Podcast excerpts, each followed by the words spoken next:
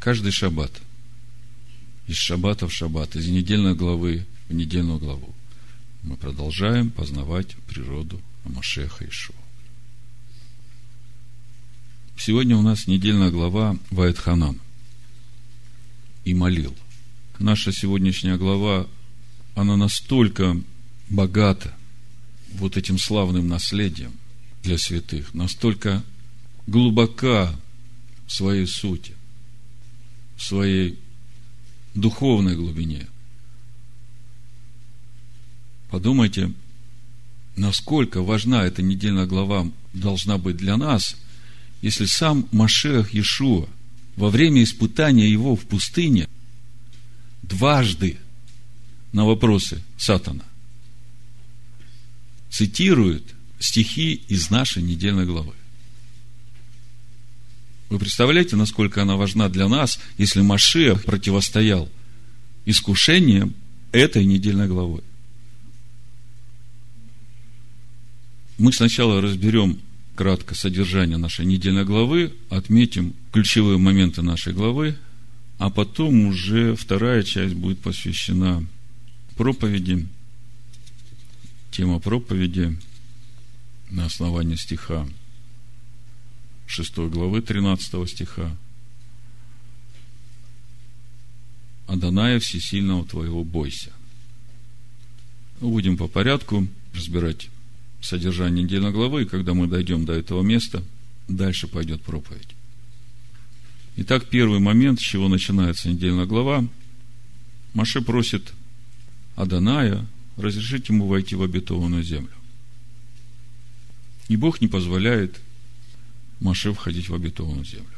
В прошлый шаббат мы уже об этом подробно говорили. Я просто напомню. Прочитаю для начала несколько стихов из нашей недельной главы. 3 глава, с 23 стиха. Буду читать. «И молился я Адонаю в то время. Владыка Адонай, ты начал показывать рабу твоему величие твое и крепкую руку твою. Ибо какой Бог есть на небе или на земле, который мог бы делать такие дела, как твои, и с могуществом твоим, как твое? Дай мне перейти и увидеть ту добрую землю, которая за Иорданом, и ту прекрасную гору Ливан. Но Господь гневался на меня за вас и не послушал меня. И сказал мне Адонай, полно тебе, впредь не говори мне более об этом. Зайди на вершину Фазги и взгляни глазами твоими к морю, к северу, к югу и к востоку, и посмотри глазами твоими, потому что ты не перейдешь за Иордан сей и дай наставление Егошуа, и укрепи его, и утверди его, ибо он будет предшествовать народу всему, и он разделит им на удел и землю, на которую ты посмотришь. Прошлый шаббат мы уже начали говорить о том, что Моисей узнал о том, что он не войдет в землю. Уже тогда, когда после возвращения разведчиков был оглашен приговор всем исчисленным к войне 600 тысяч, что они погибнут в пустыне. И об этом мы читали в э, Дворим первая глава, ну, прочитаю с 34 стиха. Написано, «И Адонай услышал слова ваши, и разгневался, и поклялся, говоря, никто из людей сих из всего злого рода не увидит доброй земли, которую я клялся дать отцам вашим. Только Халев, сын Ифонин, увидит ее. Ему дам я землю, по которой он проходил. И сынам его за то, что он повиновался Адонаю. Помните, Бог говорит, за то, что в Халеве был иной дух.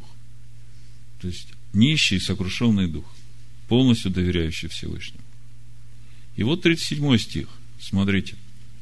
Раньше мы всегда думали, что Бог Моисею не разрешил входить в обетованную землю из-за того, что он дважды ударил посохом в скалу, и вода потекла. Ну вот из первой главы Второзакония мы узнаем, что решение о том, что Моисей не войдет в обетованную землю, было уже принято, когда был оглашен приговор 600 тысячам. И на меня прогневался Адонай за вас, говоря, и ты не войдешь туда. Это я продолжаю читать первую главу Второзакония. Егоша Беннун, который при тебе, он войдет туда. Его утверди, и он ведет Израиля во владение ею. Дети ваши, о которых вы говорили, что они достанутся в добычу врагам, и сыновья ваши, которые не знают ни добра, ни зла, они войдут туда, им дам ее, и они владеют ею. А вы обратитесь и отправьтесь в пустыню по дороге к Черному морю. Вот в Торе Санчина комментарий на слова «И гневался на меня за вас» написано Всевышний разгневался также и на Маше не потому, что он был не способен поверить в возможность завоевания страны Кнаан, а потому, что он, будучи руководителем народа, не сумел поднять этот народ на духовную высоту, достаточную для того, чтобы без сомнения отправиться в страну Израиля. Руководитель несет ответственность за недостатки своего народа. Еще один комментатор Моултон пишет, эта фраза «И на меня прогневался Адонай за вас», говоря, «И ты не войдешь туда», свидетельство произнесшего ее, что главная задача его жизни осталась неисполненной. Ну вот так видят мудрецы вот то, что произошло с народом и почему Бог не позволяет Маше войти в обетованную землю. Действительно ли виновен Маше? Или же это снова мы видим эти духовные принципы Торы, которыми Бог устрояет века. Здесь что-то происходит еще выше нашего разумения, но когда мы сейчас об этом поговорим, вы поймете, что нет никого, кроме Него. Ни на небе вверху, ни на земле внизу. И ничто и никто не может противостоять Его замыслу. Да, действительно, Бог не позволяет Моисею войти в обетованную землю из-за духовного состояния народа. Но, казалось бы, удивительно, какая-то нестыковка. Духовное состояние Моисея позволяет ему войти в Царство Божие, как мы помним на горе Преображения, когда Ишуа преобразился с ним, беседовали Маше и Илья – а несмотря на такое духовное состояние народа, народ, тем не менее, входит в обетованную землю, а Моисей нет. Как бы логики нет, да? Не стыковывается. Почему так? Что же за всем этим стоит? То, что Моисей говорит из-за вас, это не есть какое-то обвинение, это просто констатация.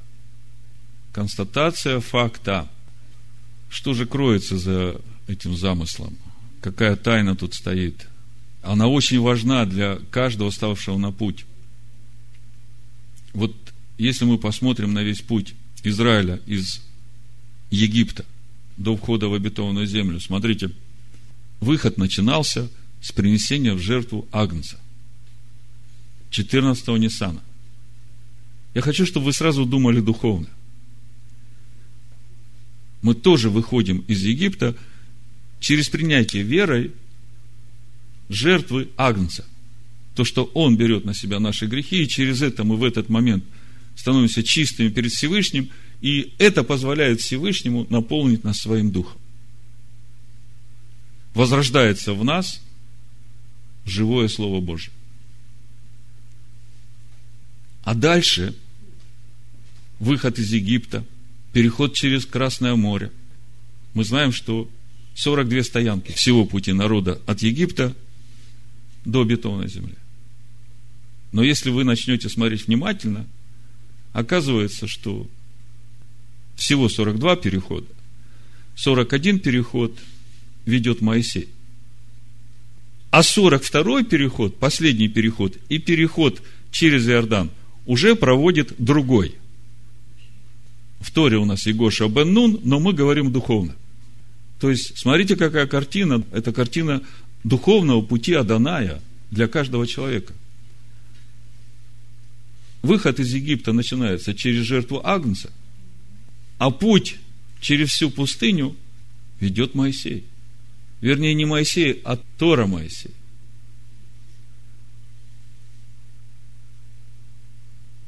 Давайте я вам покажу это. Вот если вы посмотрите в числах 33 главе 48-49 стих, здесь написано, «И отправились от гора Варимских и расположились станом на равнинах Моавицких и Иордана против Иерихона. Они расположились станом у Иордана от Беф и Шимофа до Авесеттима на равнинах Моавицких. То есть до Сеттима, крайняя точка была Сеттим. Если вы начнете считать количество переходов в 33 главе чисел, да, то вы насчитаете там 41 переход. Ну, никак нет 42. Я все время считал, в комментариях у мудрецов написано 42 перехода, я считаю, не получается. Потом, когда, это было уже несколько лет назад, когда я это увидел, потом, когда я читал книгу Иисуса Навина, в третьей главе, с 1 по 4 стих, там написано, читаю, «И встал Егошу рано поутру и двинулись. Они от Ситтима. Слышите, откуда? От Ситтима. Ситтим был последней точкой, последним переходом, где народ остановился с Моисеем. Только что мы читали в 33 главе чисел. В Иисусе Навине мы читаем, двинулись от Ситтима и пришли к Иордану. Они и все сыны Израилева и ночевали там еще не переходя его – Через три дня пошли надзиратели по стану и дали народу повеление, говоря, то есть, смотрите, от Сетима идут к Иордану весь Израиль, останавливаются там, и три дня еще там живут. Вот он, 42-й переход, который ведет уже не Моисей, а Егоша бен Нун, а если смотреть духовно – если смотреть на этот замысел Всевышнего, по которому Тора устрояет века, то мы понимаем, что значит в этом месте должно что-то произойти с нами, когда Машиах Иешуа будет вести нас последний переход перед входом в вечность. И потом посуху через Иордан проведет посуху, я так понимаю, что на суд Божий не приходят – Потому что Яр Ден – это суд Бога. Мы говорили в прошлый шаббат. Помните? Переводит нас в вечную жизнь. Тут еще много откровений здесь, в третьей главе Иисуса Навина. Значит, через три дня пошли надзиратели по стану и дали народу повеление, говоря, когда увидите ковчег завета Аданая Всесильного вашего и священников и левитов, несущих его, то и вы двиньтесь с места сего и идите за ним, то есть, смотрите, первыми пойдут священники и левиты, ковчег, когда уже начнется переход в обетованную землю, да? Четвертый стих. Впрочем, расстояние между вами и им, ковчегом, должно быть до двух тысяч локтей мирою. Не подходите к нему близко, чтобы знать вам путь, по которому идти. Ибо вы не ходили сим путем ни вчера, ни третьего дня. Значит, ну, во-первых, три дня – это ключевое слово, это знамение, которое дастся народу. Три дня и три ночи. То есть, э, со дня воскресения Иешуа священники и ковчег завета пойдут, а народ сохранять дистанцию в две тысячи локтей. Две тысячи локтей, я так понимаю – это и есть две тысячи лет, которые вот заканчиваются, когда Израиль начнет двигаться с откровением об истинном Машеях Иешуа в обетованную землю. Ну, это как бы дополнительное откровение. Самое главное, о чем мы сейчас говорим, то, что мы должны увидеть. Всего 42 перехода из Египта в обетованную землю. И выход начинается с принесения в жертву Агнца, выход начинается с судов Божьих над Египтом, явление чудес и силы Божией, когда немощный народ, который вообще потерял всякую веру, сверхъестественным вмешательством выводится из всякого рабства и становится свободным от всякого физического рабства. А потом 41 переход с Торой Моисея. Для того, чтобы вот этот Египет, который внутри, с которым вышли, от внешнего рабства освободились. Но если не освободиться от этого Египта внутри, через, какое, через какое-то время человек опять вернется в это же рабство. Так вот, для того, чтобы освободиться от этого внутреннего Египта, 41 переход с Торой Моисея. Потому что Торой познается грех. Тора является стойкой казни, на которой мы умираем, умершляем свою ветхую природу, чтобы этой же Торе, Слову Божьему, дать жить в наших сердцах. Через это растет Машех в нас, как написано в Римлянах 10 главе, в 4 стихе. Конечная цель Торы – Машех к праведности всякого верующего.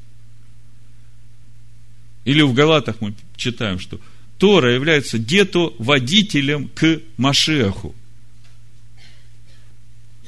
Выход начался с принятия жертвы Машеха Ишуа.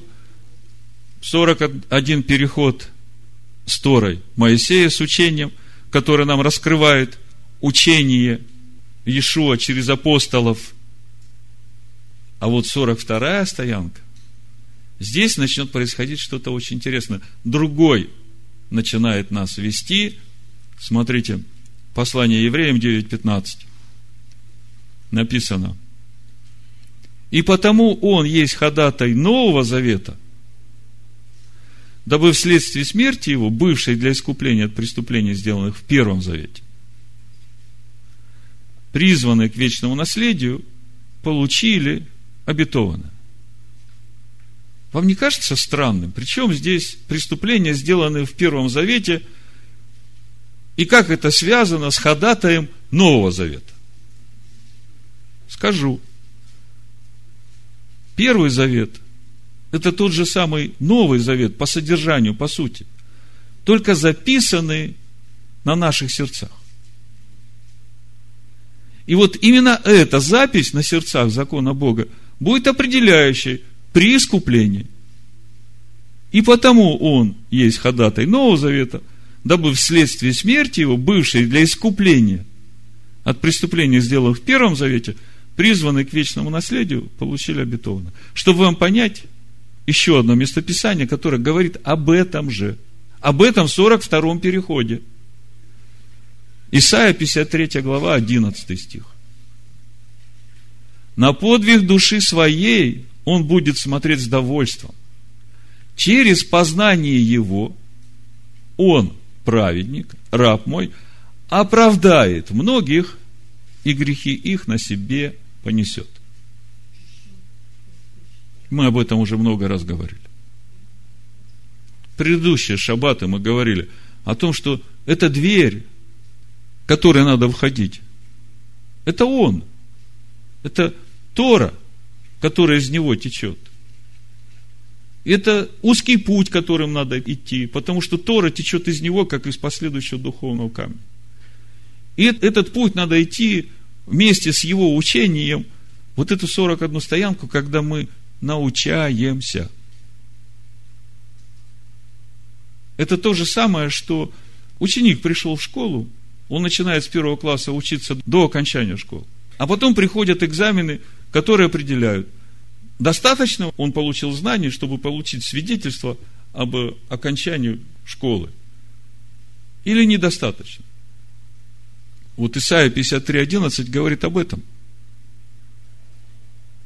Через познание его он, праведник, оправдает многих, и грехи их на себе понесет.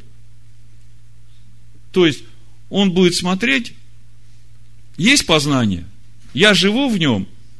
Но он и так знает, в ком он живет, да? Он же Слово. Вот те, в ком он живет, именно их грехи он на себе понесет. И смотрите, какая интересная общая картина получается. Все начинают выход из Египта с верой в то, что он взял на себя его грехи. Заканчивая путь, они должны дать свидетельство, что они на этом пути познали его. И если есть это свидетельство, если ты весь этот путь в школе серьезно работал и обрел эти знания то нет проблем. Я знаю тебя. И тут вот приходит окончательное оправдание, и грехи тех, которые познали его, он берет на себя. Вы понимаете, да? Вы видите, насколько тут все глобально. И когда на все это смотришь, вот как э, на духовные процессы, на замысел Всевышнего, как он будет устроять вообще этого человека по образу и подобию своему, понимаешь, насколько важно это время, которое нам сейчас дано, вот с тех пор, как мы уверовали, чтобы познавать его. Понимаешь, насколько важна сама Тора по себе, насколько она важна для человека, чтобы ему но увидеть в себе, как в зеркале, что в нем неправильно. Вот мы все время говорим о том, что Тора духовна. Но почему-то, когда приходят проблемы в нашу жизнь, приходит какая-то болезнь, не дай Бог, неизлечимая, или еще теснота какая-то приходит, мы почему-то все забываем и начинаем решать следствие этой проблемы. Если неизлечимая болезнь, не дай Бог, мы бежим к врачу, мы начинаем искать какие-то лекарства и пытаемся как-то исправлять эту ситуацию. Но все видимое это уже следствие. Поэтому, если ты будешь решать проблему пытаясь бороться со следствиями, то у тебя ничего не получится. Все будет хуже и хуже и хуже.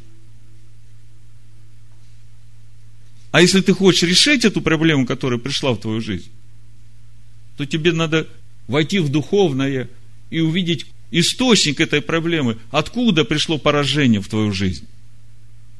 И вот там должно быть решение, там должно быть раскаяние, там должно быть сокрушение – и тогда здесь будет решение положительно. Тора духовно.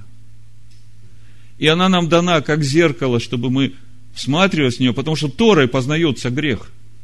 И когда мы вникаем в эти законы, эти заповеди Бога, и сравниваем себя с этим, мы начинаем видеть, где у нас неправильно, нам надо это исправлять исправлять через раскаяние, исправлять через исправление, исправлять через то, чтобы начать жить, думать и поступать так, как говорит, как говорит Слово, а не как ты раньше поступал. Вот это ключ к исцелению. Вот это очищение, освящение твоего духа, а значит и твоей души, а значит и твоего тела. И когда ты идешь этим путем познания, путь Господень, Тора Всевышнего, нету другого пути – Иеремия, 5 глава, 7 глава. Мы много раз это уже читали. И входим мы туда, именно мы, новозаветные верующие, именно через жертву Машеха. Бог дает нам свой дух, чтобы учить нас, чтобы вести нас, чтобы взращивать нас. И Бог не судит и не осуждает нас за то, что мы что-то сейчас не делаем. Вот кто-то в платочке сидит, а кто-то не в платочке. Идет процесс созревания, и Бог он понимает, он никогда не будет маленького ребенка заставлять делать работу, которую может делать взрослый ребенок. Так и отец нас растит. А если мы, глядя на кого-то, как э, попугая, начинаем повторять это делать, тут приходит религия, тут уже нет живых отношений с Богом. Я хочу, чтобы главное, чтобы из этой первой части вы увидели, 42 перехода в обетованную землю – это духовный принцип. И мы видим, что этот путь начинается с принятия жертвы Машеха Иешуа. И 41 переход ведет нас Тора Моисея. А 42 переход – запечатление. Это уже Машех Иешуа при нашем исходе из этого мира, или же, когда Он восстановит Царство Божие в этом мире, если кому Бог даст дожить до этого времени. И тут же следующая тема в нашей недельной главе не прибавляйте и не убавляйте. Давайте почитаем. Четвертая глава. Итак, Израиль, слушай постановления и законы, которые я научаю вас исполнять, дабы вы живы были, и пошли и наследовали ту землю, которую Адонай Всесильный Отцов ваших дает вам. Не прибавляйте к тому, что я заповедую вам, и не убавляйте от того. Соблюдайте заповеди Аданая Всесильного вашего, которые я вам заповедую. Казалось бы, здесь можно остановиться, но мне стало удивительным, что сразу вслед за этим речь идет о том, как Бог истребил всех, кто поклонялся Ваалфигору. Это тоже не случайно. Глаза ваши видели все, что сделал Господь Адонай с Ваалфигором. Всякого человека, последовавшего Ваалфигору, истребил Адонай, Бог твой, из среды тебя. А вы, прилепившись к Адонаю, всесильному вашему, живы все до ныне. Слушайте, не прибавляйте и не убавляйте, да? А дальше Ваалфигор. Помните, кто такой Ваалфигор?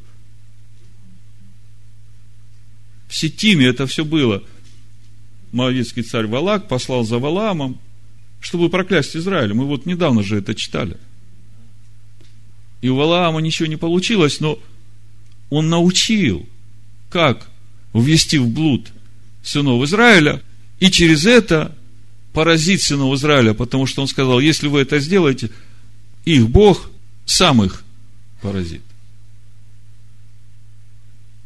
И мы знаем, что произошло в Сетиме. 24 тысячи сразу – так вот, почему же Ваалфигор идет сразу за словами Торы, не прибавляйте к тому, что я заповедую вам, и не убавляйте. Один из примеров прибавления к Торе и принесения жертв идолам – это поступок Иеравама, того, которого Бог поставил над десятью коленами Израиля – когда отнял их у Давида. Ну, не у Давида, а у Раваама. Помните? Я сейчас прочитаю, это 3 царств, 12 глава, а я когда буду читать, вы посмотрите на это духовно, посмотрите на то, что произошло с христианством в 325 году. 3 царств, 12 глава, с 26 стиха. «И говорил Иоравам в сердце своем, царство может опять перейти к дому Давида. Если народ сей будет ходить в Иерусалим для жертвоприношения в доме Аданая, то сердце народа сего обратится к государю своему, к царю иудейскому. И убьют они меня, и возвратятся к Равааму, царю иудейскому. И, посоветовавшись, царь сделал двух золотых тельцов и сказал народу, не нужно вам ходить в Иерусалим. Вот боги твои, Израиль, которые вывели тебя из земли египетской. И поставил одного в Вифиле, другого в Дане. И повело это к греху, ибо народ стал ходить к одному из них, даже в Дан. И построил он капище на высоте, и поставил из народа священников, которые не были сынов Левиных. И установил Яровам праздник в восьмой месяц, в пятнадцатый день месяца, подобный тому празднику, какой был в Иудее. Мы сейчас говорим о том, что нельзя прибавлять к Торе ничего и убавлять. Видите, чуть прибавил, и сразу уже идолопоклонство. А мы в Торе читаем, не прибавляй, не убавляй, помни, что сделал Бог с теми, кто прилепился к Ваалфигору. Да? Видите, как все работает? Иеравам, значит, сделал праздник в восьмой месяц, 15 месяца, подобный тому празднику, какой был в Иудее, а в Иудее это был в седьмом месяце, в 15 день. Речь идет о празднике Кущи и приносил жертвы на жертвеннике, тоже сделал в Вифиле, чтобы приносить жертвы тельцам, которых сделал. А что произошло на Никейском соборе? Вы знаете, главный конфликт Никейского собора – это пасхальное противоречие. Не понравилось, видите ли, языческому христианству, что нам надо праздновать праздник Песах вместе с этими негодными иудеями 14-го Ниссана. Они ведь распяли нашего Господа. У нас не будет с ними ничего общего. Нам и Тора их не нужна, и праздники их не нужны. У нас все будет свое. Не прибавляй и не убавляй от Торы. Только что-то прибавишь, все. Ты стал на путь поклонения в Алфигору. Что будет с тобой, узнаешь. Когда 42-й переход начнется, вот тогда мало не покажется. Суд начнется с Дома Божьего. Тогда будут проверять тебя на соответствие истине – Тогда будет проверять тебя на то, познал ли ты Машеха на этом пути, живет ли он в тебе. 33 стих, и принес жертву на жертвеннике, который он сделал в Эфиле, в 15 день 8 месяца, месяца, который он произвольно назначил. Видите? А скажите, сколько сегодня произвольно назначенных праздников в римском христианстве?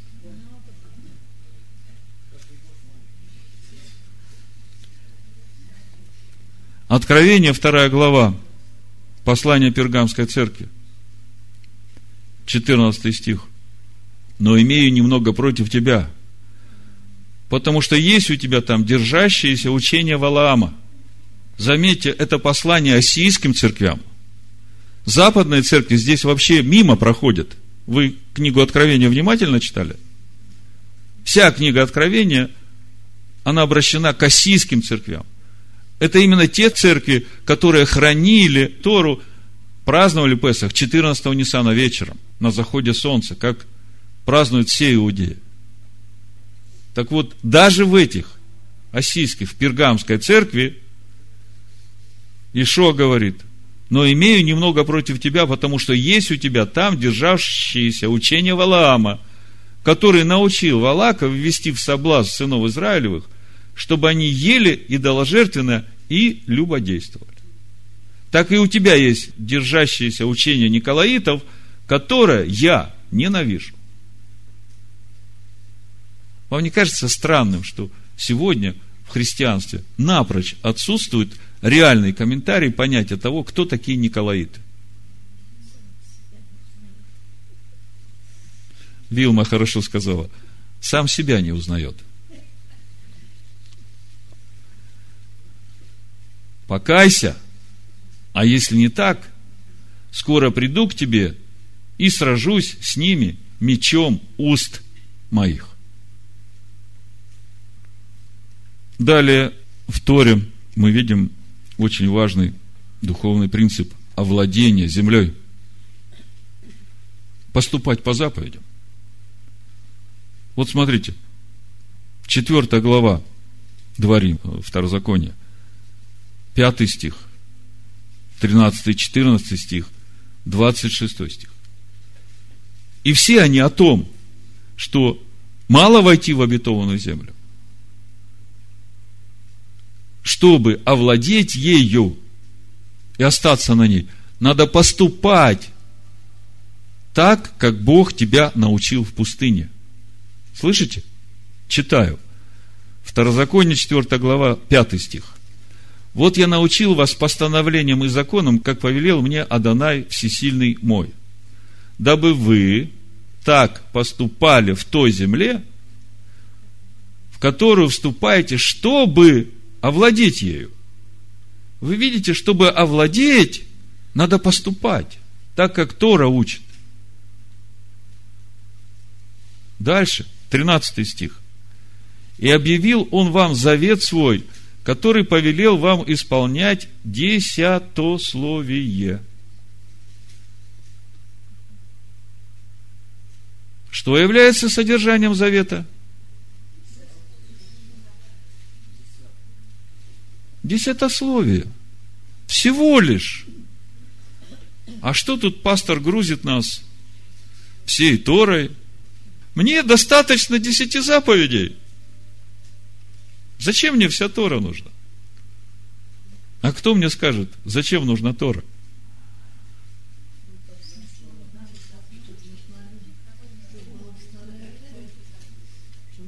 Тора – это учение, которое раскрывает, как исполнять эти заповеди.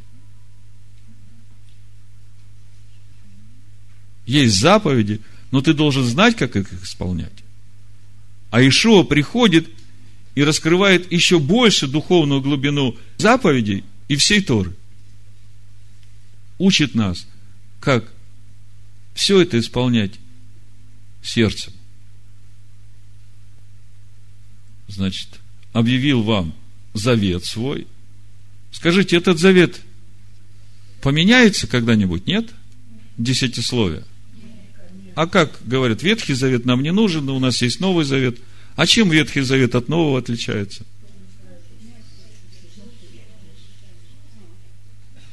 Завет-то тот же самый. Десятословие. И он не изменен. Да. Только носитель меняется. Там каменные скрижали были. И буквами на бумаге, в Торе, на свитке. А теперь все в сердце наше.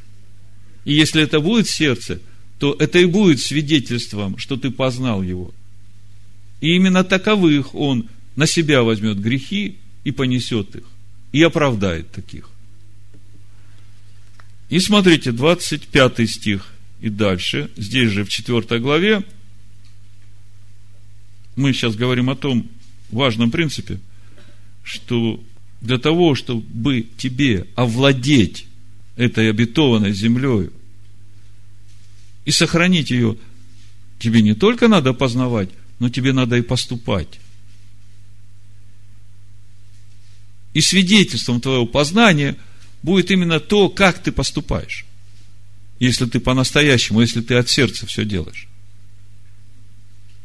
25 стих. Если же родятся у тебя сыны, и сыны у сынов твоих, и долго жив на земле, вы развратитесь и сделаете изваяние, изображающее что-либо, и сделаете зло себе перед очами Адоная Всесильного вашего, и раздражите его, то свидетельствуюсь вам сегодня небом и землею, что скоро потеряете землю. Слышите? Скоро потеряете землю, для наследования которой вы переходите за Иордан не прибудете много времени на ней, но погибнете. Вы видите, как важно исполнение. Исполнение нужно для того, чтобы овладеть, и исполнение нужно для того, чтобы не потерять. И ты должен и сам этому научиться, и детей своих научить, и детей детей своих научить. Следующая тема недельной главы, вообще я говорю, эту недельную главу просто на память надо выучить, она просто как песня.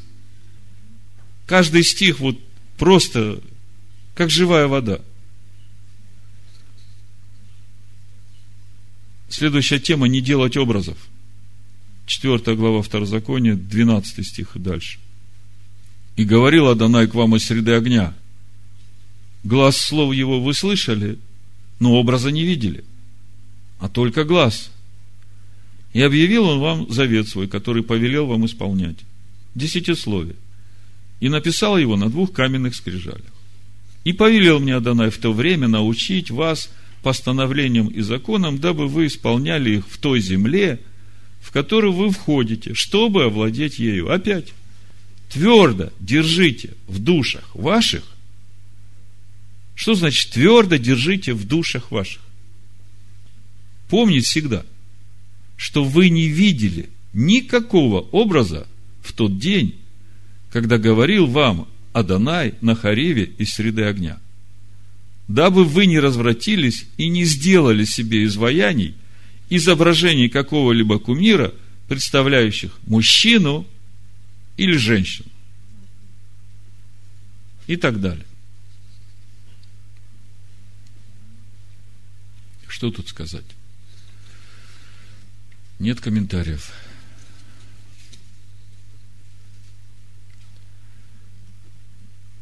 Дальше Моисей говорит об отступлении в будущих поколениях. Маше предсказывает, предсказывает, что в будущих поколениях народ отвернется от Бога, станет служить идолам, будет изгнан из своей земли, рассеян среди народов. Но если они там начнут искать Бога всем сердцем и вернуться к соблюдению Его заповедей, которые Он сейчас, ну, сейчас вот я имею в виду, в нашей недельной главе, это значит, три с половиной тысячи лет назад заповедует своему народу, то Бог сказал, я верну их в ту землю, которую отдал их отцам и им навечно. Вот послушайте – но когда ты взыщешь там Адоная Всесильного твоего, там, в рассеянии, то найдешь его, если будешь искать его всем сердцем твоим и всей душой твоей. Когда ты будешь в скорби И когда это постигнет тебя впоследствии времени, то обратишься к Адонаю Всесильному твоему и послушаешь гласа его. Вот это когда? Когда ты будешь в скорби, когда все это постигнет тебя, оно несет в себе вот это предсказание, что так оно будет, и когда это произойдет, то вот ты должен знать, когда ты будешь в скорби, и когда все это постигнет тебя впоследствии времени, это же Тора. Это замысел. И за этим стоит много всего, что мы даже не понимаем. Вот мудрецы подвели под вину Моисея, что вот он плохо учил народ, да? А я думаю, народ ожесточился. Вот сейчас мы будем читать об этом ожесточении. Когда он сказал, пусть Бог с нами не говорит. Я думаю, ну как они так могли сказать? Отличного общения со Всевышним отказались и в итоге перешли с духовного уровня, с этого пути, по которому можно было идти, устроять из себя храм, перешли на душевный уровень, чтобы просто от ума по плоти слушать Моисея и делать. А через это сколько несчастья в их жизнь пришло. Я думаю, как они могли вот так вот? И у меня все время Эйнот Мильвадо. Если бы не было этого, то тогда бы ни один язычник не вошел во спасение. Ожесточение в Израиле от части до времени, пока придет полнота к язычникам, вам не кажется, что это тот же самый штрих в Слове Божьем, который устрояет века? Вы видите, насколько все глобально. Когда вот это начинаешь видеть, начинаешь понимать, да, Всевышний везде, во всем. Нет никого, кроме Него. Значит, с 33 стиха буду читать 4 э, глава Второзакония. Слышал ли какой народ глаз Бога, говорящего среды огня, и остался жив, как слышал ты? Или покушался ли какой Бог пойти и взять себе народ из среды другого народа, казнями, знамениями, чудесами, и войною, и рукою крепкою, и мышцу высокую, и великими ужасами, как сделал для вас Господь Бог ваш в Египте пред глазами твоими. Тебе дано видеть это, чтобы ты знал, что только Адонай есть Элогим, и нет еще кроме него. На иврите написано Адонай, Гу, А Элогим, Адонай, Он, этот Элогим, Эйн от Мильвадо. Нет кроме него. 36 стих, 4 глава Второзакония. С неба дал он слышать тебе глаз свой, дабы научить тебя. И на земле показал тебе великий огонь свой, и ты слышал слова его из среды огня. И так как он возлюбил отцов твоих и избрал вас, потомство их после них, то и вывел тебя сам великою силой свою из Египта. чтобы прогнать от лица твоего народа, который больше и сильнее тебя, и увести тебя, и дать тебе землю их в удел, как это ныне видно. 39 стих. И так знай ныне, и положи на сердце твое, что Адонай есть Илогим на небе вверху и на земле внизу, и нет еще кроме него и храни постановления его и заповеди его, которые я заповедую тебе ныне, чтобы хорошо было тебе и сынам твоим после тебя, и чтобы ты много времени пробыл на той земле, которую Адонай Всесильный твой дает тебе навсегда. Слышите? Навсегда, подчеркни, навсегда. Можно какое-нибудь слово убрать из Торы? Нет. – если Бог сказал, что Он дает эту землю своему народу навсегда, то значит так оно и есть. То, что Он будет их наказывать, мы об этом во второй части будем говорить, для чего все это нам нужно. Другими словами, чтобы преодолеть испытания и вызовы, предлагаемые нам жизнью, необходимо лишь помнить, что нет никого, кроме Него – то есть ничто не в состоянии создать реальную помеху исполнению воли Бога. Поскольку, если задуматься, абсолютно все является сущностью Творца.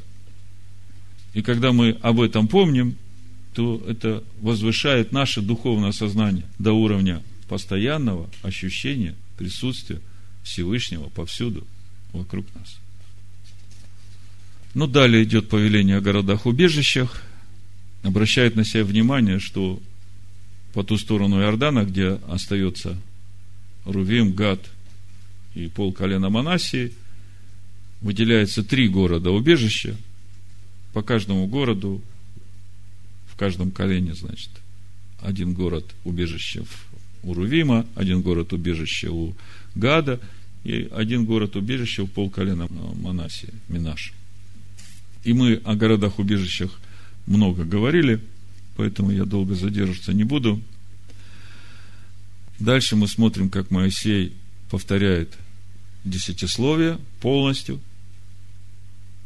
и говорит о том, как народ испугался и отступил от Бога и просил, чтобы Бог с ним больше не говорил. И мы только что говорили, насколько это все неоднозначно и какие большие процессы за всем этим стоят. И дальше мы видим, как Моисей говорит о первой заповеди из всех, и также дает заповедь о любви к Богу. Второзаконие, 6 глава, с 3 по 9 стих прочитаю. Итак, слушай, Израиль, и старайся исполнить это, чтобы тебе хорошо было, и чтобы вы весьма размножились, как Адонай, всесильный отцов твоих, говорил тебе, что он даст тебе землю, где течет молоко и мед – Шма Исраэль, Адонай Элагейну, Адонай Эхат. И люби Господа Бога твоего всем сердцем твоим, и всей душою твою, и всеми силами твоими. И да будут слова сии, которые я заповедую тебе сегодня в сердце твоем, и внушаю их детям твоим, и говоря о них, сидя в доме твоем, и идя дорогою, и ложась, и вставая, и навяжи их знак на руку твою, и да будут они повязкою над глазами твоими – и напиши их на косяках дома твоего и на воротах твоих. Когда мы начинаем читать Новый Завет, в Марка 12 главе, с 28 стиха, мы слышим, как Иешуа называет молитву Шма, заповедь Шма, первой из всех. Смотрите, я подчеркиваю, речь идет о заповеди, один из книжников, слыша их прения и видя, что Ишуа хорошо им отвечал, Марка 12 глава с 28 стиха, подошел и спросил его, какая первая из всех заповедей? Первая из всех заповедей. Ишуа отвечал ему, первая из всех заповедей – Шма Израиль, Адонай Элагейну, Адонай Эхат. Слушай, Израиль, Господь Бог наш есть Господь единый и возлюби Господа Бога твоего всем сердцем твоим и всей душою твою, и всем разумением твоим и всей крепостью твою. Вот первая заповедь. А вторая, подобная ей, возлюби ближнего твоего, как самого себя. Иной, больше сих заповедей нет. Мы уже много говорили о важности первой заповеди. По сути, когда исполнится эта заповедь, тогда Царство Божие будет и на земле, как на небе. Ну, еще одна мысль. Заповедь любить Бога. На первый взгляд, непонятным становится, как можно дать заповедь любить Бога. Если человек любит Бога, то нет нужды ему приказывать любить, да? Заповедь ведь это повеление. А если человек не имеет любви к Богу, то это повеление ведь ничего не изменит, правда? Так что же стоит за этой заповедью? Ведь это заповедь, это повеление. Как полюбить Бога? Ответ на этот вопрос у нас в первом послании апостола Иоанна, в пятой главе. Написано, всякий верующий, что Ишуа есть Машех, от Бога рожден. И всякий любящий родившего любит и рожденного от Него. Что мы любим детей Божьих, узнаем из того, когда любим Бога и соблюдаем заповеди Его. Ибо это и есть любовь к Богу, чтобы мы соблюдали заповеди Его. И заповеди Его не тяжкие. Слышите? Заповедь любить Бога. Как можно заповедать человеку любить Бога, если у него этого нет? Это и есть любовь к Богу, чтобы мы исполняли Его заповедь. Когда мы читаем в Торе, мы видим, что там вот этой второй заповеди «люби ближнего своего, как самого себя» как бы и нету. Второзаконие, 6 глава, да? И спрашивается, а почему? А почему Иешуа здесь ее назвал в Марка 12 главе, вторая подобная ей «люби Бога, люби ближнего». Почему он это все соединил и назвал, что это две наибольших? Апостол Иоанн нам как раз дает ответ, что мы любим детей Божьих, узнаем из того, когда любим Бога и соблюдаем заповеди Его. Смотрите, мы уже много раз говорили, истинная любовь Божия, она хочет, чтобы и тот человек, которого я люблю, чтобы он так же любил Бога, как и я. Потому что только такая любовь позволит ему познать путь Всевышнего и достигнуть вечной жизни. И когда я люблю человека именно так, то я стараюсь исполнять сам заповеди Бога, являть любовь, и свидетельствую ему свою любовь, и молюсь о нем, чтобы и он шел этим же путем. Вот это настоящая любовь. Настоящая любовь к ближнему, чтобы и он был там, где ты будешь. Амен. Амен. Амен. Амен. Амен. Амен. Амен.